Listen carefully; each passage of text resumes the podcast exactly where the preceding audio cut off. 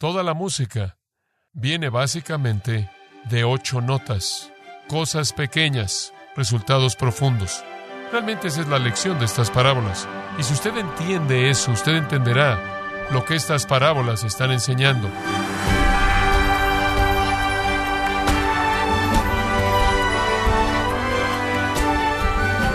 Bienvenido a esta edición de Gracia a vosotros con el pastor John MacArthur.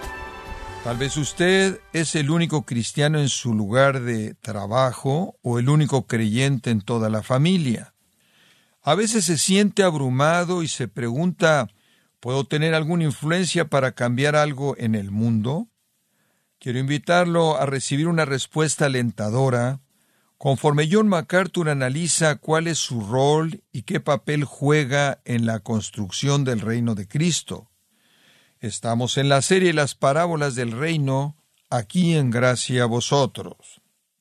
Abra su Biblia, si es tan amable, en Mateo capítulo 13. De nuevo regresamos a las parábolas de nuestro Señor del reino del cielo, Mateo capítulo 13. Voy a leer los versículos 31 al 33 para comenzar, y eso incluye dos parábolas. Es útil si podemos verlas juntas por lo menos como principio. Comenzando entonces en Mateo capítulo 13, versículo 31. Otra parábola les refirió, diciendo, El reino de los cielos es semejante al grano de mostaza, que un hombre tomó y sembró en su campo, el cual a la verdad es la más pequeña de todas las semillas, pero cuando ha crecido es la mayor de las hortalizas y se hace árbol, de tal manera que vienen las aves del cielo y hacen nidos en sus ramas. Otra parábola les dijo, el reino de los cielos es semejante a la levadura, que tomó una mujer y escondió en tres medidas de harina, hasta que todo fue leudado. Cosas pequeñas pueden tener, en últimas, efectos muy grandes. Toda la música, todas las sinfonías, conciertos, oratorios, himnos, canciones, toda la música viene básicamente de ocho notas. Todas las palabras profundas que jamás han sido pronunciadas o escritas en el lenguaje inglés vienen de 26 letras. Inicios pequeños, resultados profundos, amplios. Lord Kelvin nos provee un principio interesante acerca de esto mediante un experimento que hizo en una ocasión. Él colgó un pedazo grande de hierro que pesaba muchos, muchos kilos. Estaba colgando ahí en su laboratorio para mostrar un punto. Él entonces procedió a tomar pequeños pedazos de papel del tamaño de un chícharo y de manera sistemática los aventó al pedazo de hierro. Al principio, un golpe más bien gentil no tuvo efecto en absoluto, pero eventualmente el hierro comenzó a moverse de un lado hacia otros debido al golpeteo incesante de los pequeños pedazos de papel. Cosas pequeñas, resultados profundos. Realmente esa es la lección de estas parábolas. Y si usted entiende eso, usted entenderá lo que estas parábolas están enseñando. Ahora permítame darle un poco de trasfondo para que usted pueda sentir con los discípulos lo que ellos sintieron conforme Jesús les enseñaba. Los discípulos básicamente creían que Jesús era el Mesías, el Rey. Mesías significa ungido y eso implica rey, que él era el hijo de David mayor, que él era el rey prometido quien establecería el reino. Y para ellos el reino tenía definiciones muy claras. Vendría en gloria, vendría en poder, habría pompa y circunstancia, habría grandes acontecimientos cataclísmicos, se castigaría a los malhechores, estaban esperando la música y los caballos, el triunfo, el asombro, la gloria, el show, la publicidad. Realmente esperaban un despliegue refulgente de poder y gloria y majestad y fuerza conforme el Mesías establecía su reino. Pero no sucedió así. Y esa es la razón por la que continuaron preguntándose a sí mismos, ¿era este el Mesías? Lucharon con eso a lo largo de la vida del Señor. Y Él les decía una y otra vez que Él lo era, y aún así ellos luchaban con esto. Y hasta el libro de los Hechos todavía están haciendo la pregunta, ¿en este momento traerás el reino? Digo, realmente nunca entendieron porque sus expectativas eran tan diferentes de lo que estaban viendo. Ahora, ellos pensaron, debido a que habían leído Ezequiel y habían leído los otros profetas, que cuando el Señor viniera, todos los rebeldes y todos los que rechazaban y le daban la espalda a Dios serían fulminados en la furia del juicio de Dios y el reino vendría. Pero los que rechazaron seguían apilándose y apilándose y se volvían más abiertos y descarados y más violentos, y en lugar de que Jesús hablara de lo que Él le haría a ellos, Él comenzó a hablar acerca de lo que ellos le harían a Él. Y en lugar de que Él dijera que Él los iba a matar a ellos, Él comenzó a decir, ellos me van a matar a mí. Era muy difícil para ellos poder digerir esto. Y entonces, inclusive cuando Jesús les dijo, debo morir, de manera violenta respondieron como Pedro lo hizo, Señor, que no sea así. No puede ser así. Y el día mismo en el que estaban arrojando hojas de palmera a sus pies y él estaba entrando a la ciudad de Jerusalén y estaban clamando, Osana al Hijo de David, y se veía como este sería el momento, y la sangre de los discípulos debería haber estado fluyendo rápidamente en su cuerpo y su corazón palpitando rápidamente, y su expectativa se habría incrementado.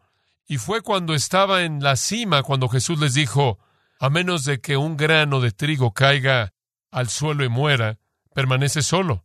Y él comenzó a hablar de su muerte de nuevo. Como puede ver, ellos estaban esperando un reino de gloria, un reino de poder, un reino de majestad, un reino de asombro mundial, un reino en donde el incrédulo y el que rechazaba inmediatamente era devastado y destruido, y no sucedió.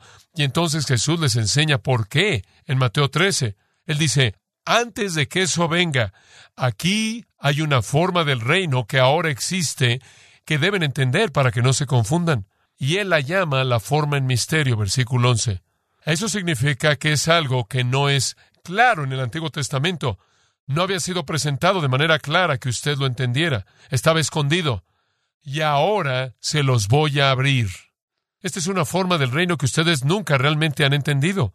Y entonces Él les da siete parábolas que les explican el reino en su forma de misterio, previa a la gloria milenaria que ellos esperaban. La primera parábola que Él les da es acerca de cuatro tipos de tierra. Tres de ellas no reciben el mensaje del rey. Eso les dice que esta forma del reino incluirá rechazo. Ahora, todavía estamos viviendo en esa forma previo a ese reino milenario refulgente de gloria, y todos podemos estar de acuerdo con ello, ¿no es cierto? De hecho, la mayoría del mundo rechaza. La mayoría del mundo es la tierra dura que ni siquiera permite que entre el mensaje, o la tierra pedregosa que permite que entre por un tiempo y después se seca, o la tierra de arbustos que finalmente la ahoga debido al amor de este mundo y al afán de este siglo. La mayor parte del mundo está rechazando. Y el Señor entonces dice, en esta forma del reino todavía seré el rey y todavía soy el soberano sobre la tierra y todavía estoy gobernando, pero permito que haya rechazo. Y claro, la pregunta inmediata que vendría a la mente de los discípulos sería, bueno, ¿Qué va a pasar con los que rechazan? ¿Cómo debemos tratar a los que rechazan? Digo, si este es el reino y somos los súbditos del rey, ¿acaso no somos las personas más importantes en el mundo? ¿Y acaso no debemos estar exaltando la honra y la gloria del rey? Entonces, ¿cómo debemos enfrentar a estos que rechazan? Y como puede ver, estaban pensando cómo, como en la vida humana, ¿por qué si usted tiene un rey y usted es un súbdito leal del rey y hay muchos revolucionarios y reaccionarios y rebeldes en la sociedad, usted los aplastaría, ¿no es cierto? Entonces están diciendo, ¿qué vamos a hacer con estos que rechazan de manera blasfema? Y entonces el Señor les da una segunda parábola. Él les dice, el trigo y la cizaña, los ciudadanos del reino y los que rechazan, van a crecer juntos hasta ¿cuándo? El juicio.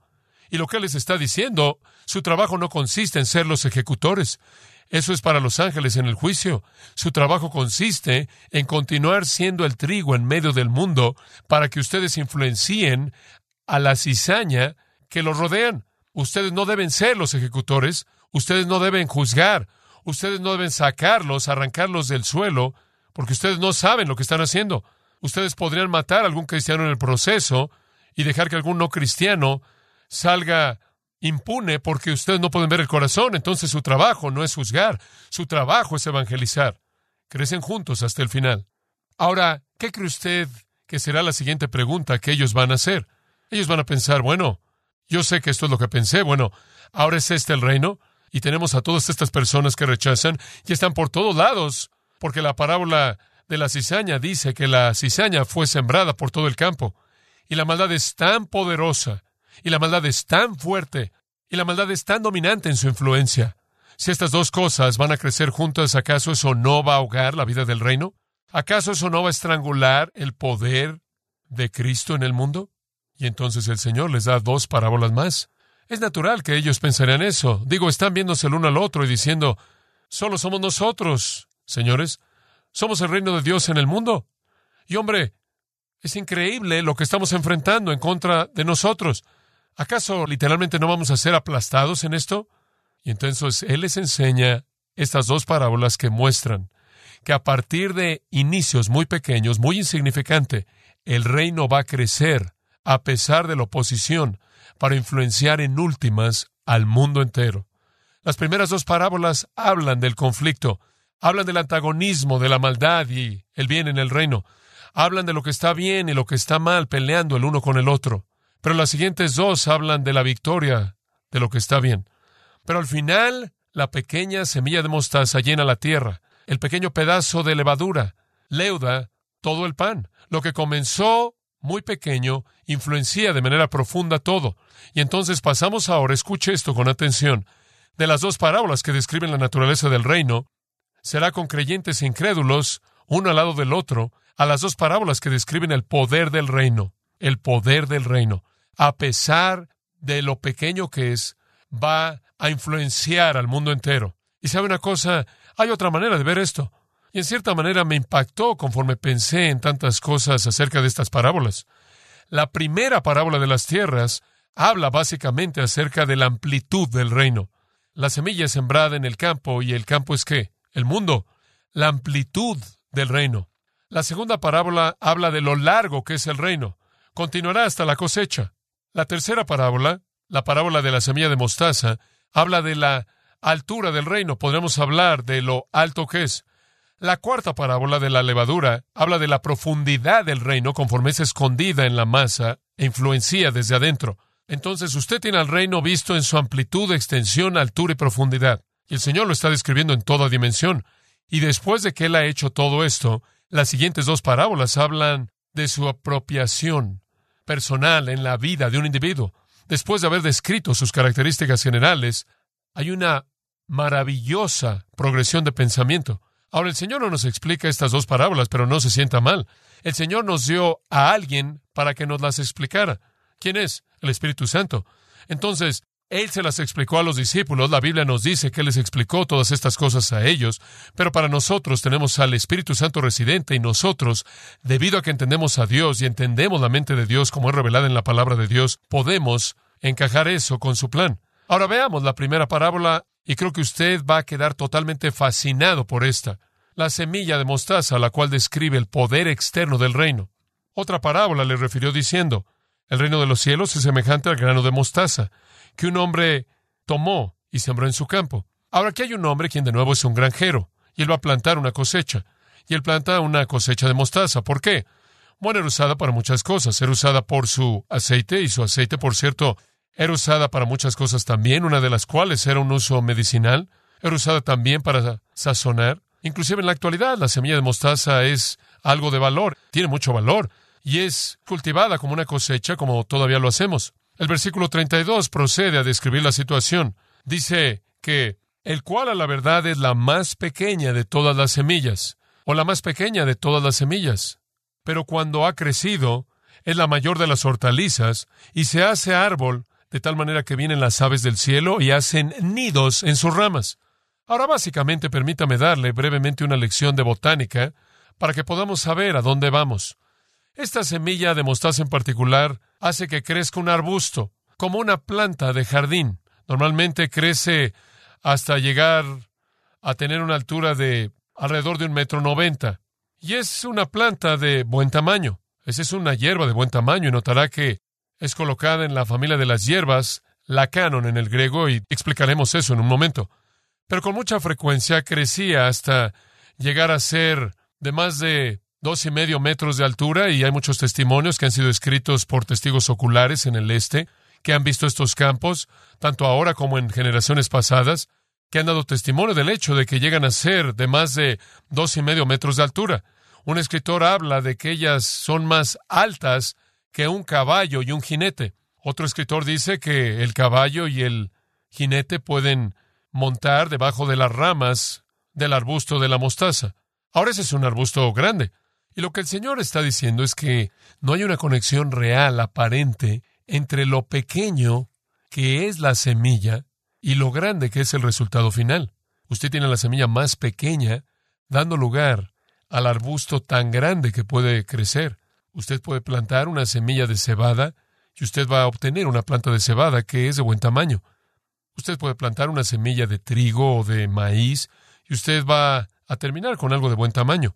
Pero usted planta esta semilla y usted termina con un arbusto de más de dos metros y medio de altura, lo suficientemente alto como para que pueda pasar por ahí un hombre montado sobre un caballo. Ese es su punto. Entonces la parábola no es una exageración. Es una afirmación que se entiende de manera común como lo son todas las parábolas. El punto de las parábolas no es una exageración, su punto es que son entendidas de manera común. Son hechos de la vida. Ahora permítame llevarlo a mayor profundidad en esta situación. Jesús en el versículo 32 dice, esta es la más pequeña de todas las semillas. Ahora en ese punto, la guerra teológica se desata.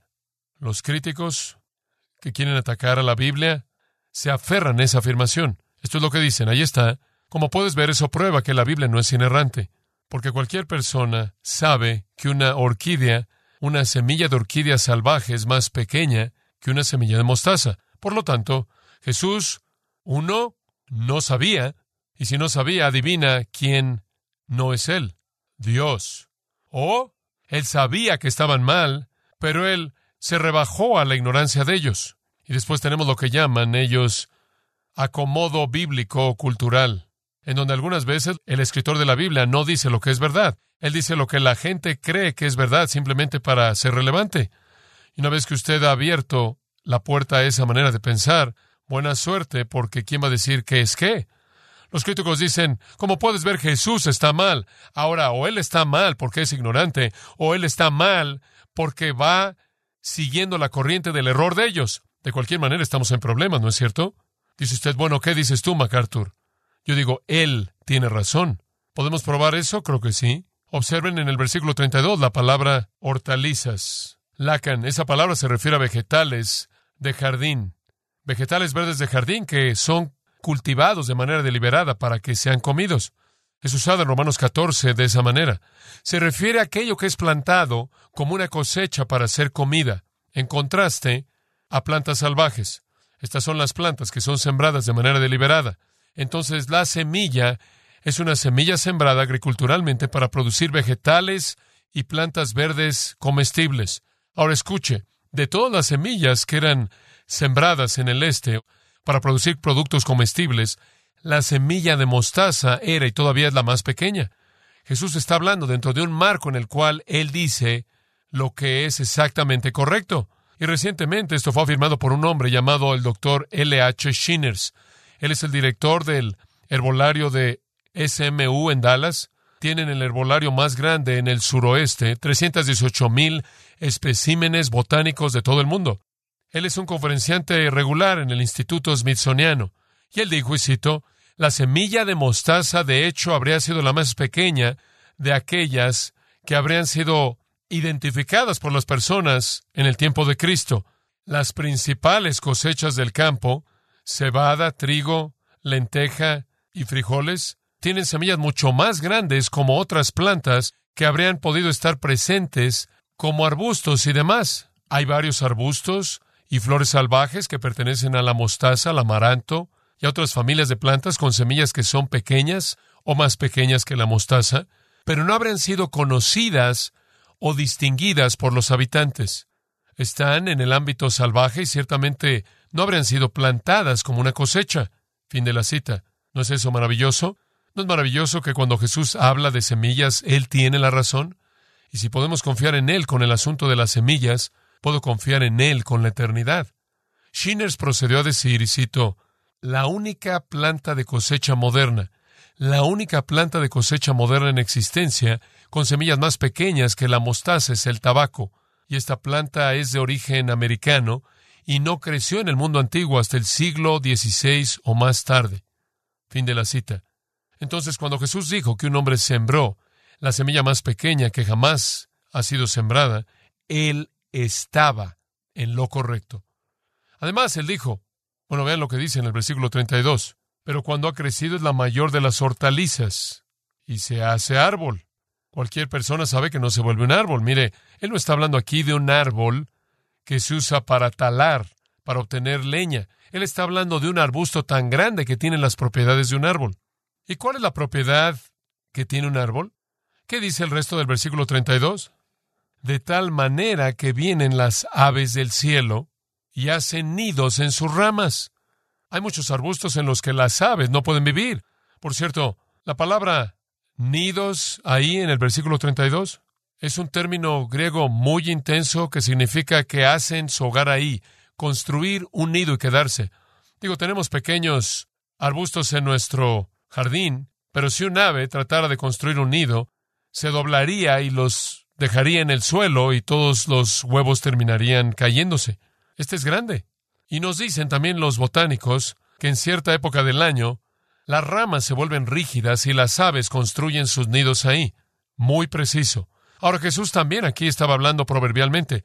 Él no estaba tratando de dar una lección de botánica y la gente no necesita ser quisquillosa por esto, pero si usted quiere ser quisquilloso, adelante. Él está en lo correcto. Pero lo que él básicamente está haciendo es hablar de manera proverbial. Y para el judío, debido a que la semilla más pequeña que jamás conoció era una semilla de mostaza, la semilla de mostaza se volvió proverbial para algo pequeño. Digo, tenemos proverbios. Una persona es tan sabia como un búho. Ahora no queremos decir que lo más inteligente en el mundo es un búho. Bueno, ni siquiera sé de dónde viene, pero usamos proverbios como ese. Ahora Jesús simplemente tomó uno de sus proverbios, suele hacer uno, y resulta que este era correcto, pero era usado de manera proverbial. Por ejemplo, los judíos hablaban de una gota de sangre tan pequeña como una semilla de mostaza. Entonces era proverbial, y él simplemente está usando una historia con un proverbio que ellos usaban. Pero en su sabiduría infinita y maravillosa, él escogió un proverbio que ellos usaban que era correcto. Ahora usted entiende lo que la parábola dice. Ahora le voy a decir lo que significa. En primer lugar, el reino comenzará qué? Pequeño. Va a comenzar pequeño.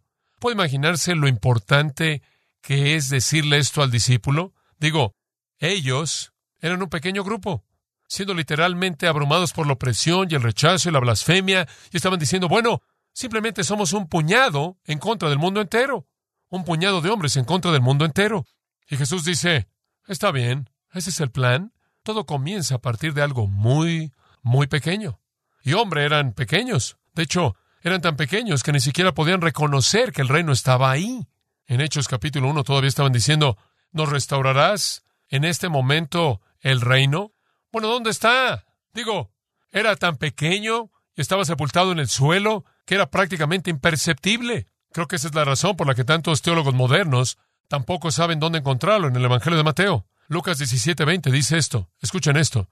Y cuando se demandó de los fariseos cuándo el reino de Dios vendría, los fariseos dijeron, ¿cuándo va a venir el reino de Dios?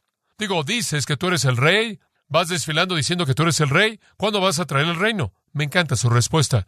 El reino de Dios no viene con observación. No lo puede ver, no lo puede ver. No en esta forma. Entonces no van a decir, helo aquí. Y no van a decir, oh, está ahí, porque aquí el reino de Dios está, ¿qué? En medio de vosotros, dentro de ustedes. Ya está aquí, señores, pero es una pequeña semilla que comienza muy pequeña. No la pueden ver. Así como cuando ustedes plantan una semilla de mostaza en el suelo, no la puede ver, pero está aquí. Y en esa semilla está el potencial para un arbusto masivo. Y en esa pequeña semilla al plantar el reino está el potencial para un reino que se extiende hasta los fines de la tierra. Comienza muy pequeño. Piense usted en un pesebre, en un comedero, piense en un establo, animales malolientes y un bebé que nace en oscuridad en un país que no era nada más que un infante que se movía en los brazos de la Roma imperial con dos distritos, Judea y Galilea, que simplemente eran puntos en la tierra, y Samaria era menor que las otras dos. Y piensa en Nazaret, en donde Jesús pasó 30 años, en la Nazaret no educada, sin cultura. Y piensa en los discípulos, todos juntos no daban un total de una semilla de mostaza. Eran tan pequeños, tan ineptos, tan temerosos, con tan poca fe, tan débiles. Y ese era el reino que fue plantado. Pero en el pecho de ese pequeño infante, en ese comedero, en el pesebre, estaba la vida eterna, que daría lugar al reino eterno. La semilla fue plantada.